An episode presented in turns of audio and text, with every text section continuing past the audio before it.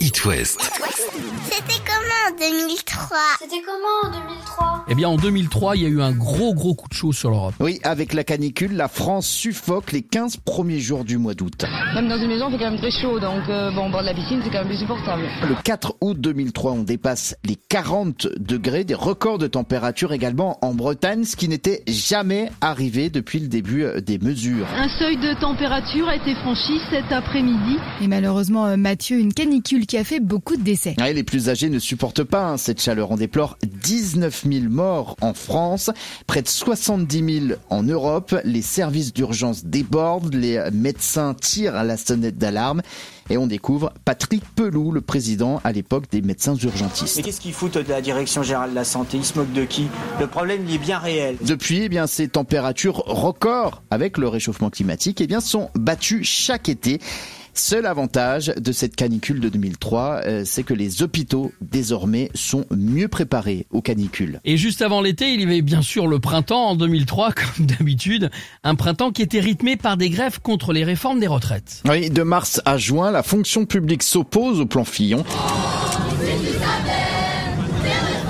« 13 mai 2003, près de 180 rassemblements à travers toute la France, 1 130 000 manifestants contre la réforme Fillon des retraites, grève de la fonction publique hein, qui demande un alignement sur le privé, mais le gouvernement maintient le cap et parvient donc à faire passer sa réforme. Les fonctionnaires sont progressivement passés de 37,5 années de cotisation à 40 ans en 2008 et puis 41 années donc en 2012. Allez, cette actualité 2003 n'était pas réjouissante, c'est le moins qu'on puisse dire. On va maintenant s'intéresser au cinéma. Ça vous dit un plongeon Dans l'écran ou dans l'eau Les deux, et dans l'océan carrément, parce que c'est en 2003 qu'on découvre les aventures d'un petit poisson clown orange et blanc, Nemo, qui décide de nager jusqu'à la surface pour toucher un bateau mystérieux, mais il se fait enlever par un plongeur. Est-ce que quelqu'un a vu mon fils Ton fils Chico Oh. Non, c'est Nemo, on cherche Nemo Nemo, c'est le cinquième film d'animation en images de synthèse des studios Pixar, après Toy Story 1 et 2, Mille et une pattes et Monstres et compagnie. Le monde de Nemo, aussi produit par Disney, c'est un énorme succès l'année 2003 avec plus de 9 millions d'entrées. T'as qu'à demander notre chemin à quelqu'un Pourquoi est-ce que les hommes ne veulent jamais demander leur chemin Nemo avec Dory, le poisson chirurgien amnésique qui aura le droit plus tard à son propre film. Et c'est Franck Dubosc qui prête sa voix à Marin, le poisson clown, le papa de Nemo. Arrête-toi, arrête-toi, tu attends pour traverser. Du grand écran au petit écran, il n'y a qu'un pas. Mais tu t'es pas foulé, Juju, pour les répliques Ah non, pas là. En cette année 2003, les télécrochés, comme on les appelle, ont le vent en poupe et face à la Star Academy de TF1 lancée deux ans plus tôt, M6 met à l'antenne son casting musical, La Nouvelle Star, une émission adaptée d'un format britannique Pop Idol.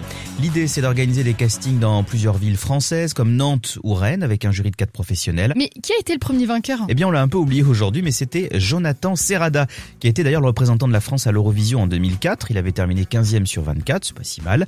Ensuite, il y a eu des gagnants plus prestigieux, disons, on va dire plus marquants. En 2006, un certain Christophe Willem, baptisé à l'époque La Tortue. L'année suivante, en 2007, ce sera un certain Julien Doré, qui avait marqué les esprits avec cette reprise d'Alizé. Et Quand je donne ma langue au chat, je vois les eaux.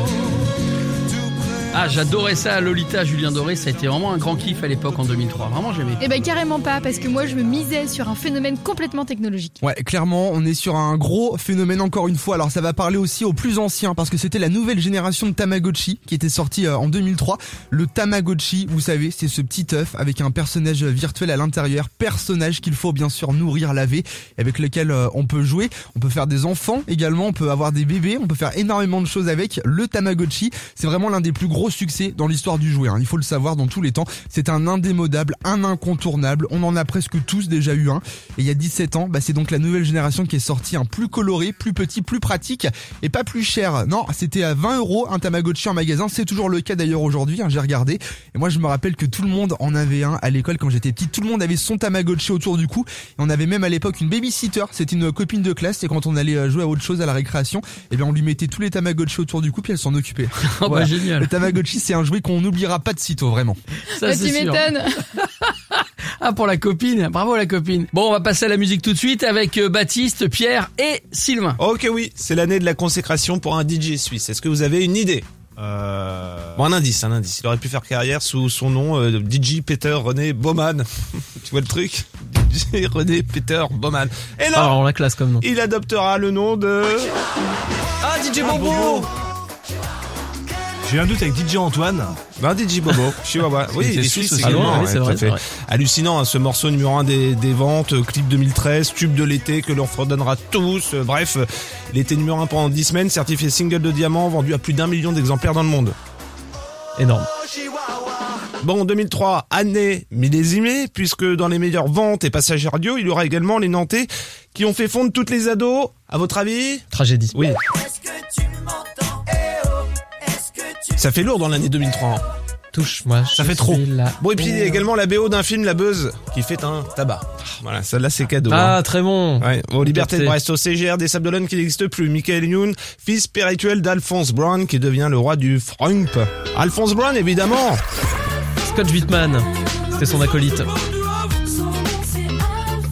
Je vous assure que j'ai tout donné pour cette année 2003. Au revoir tout le monde, à la prochaine année. C'était comment À retrouver en podcast sur itwest.com et sur toutes les plateformes.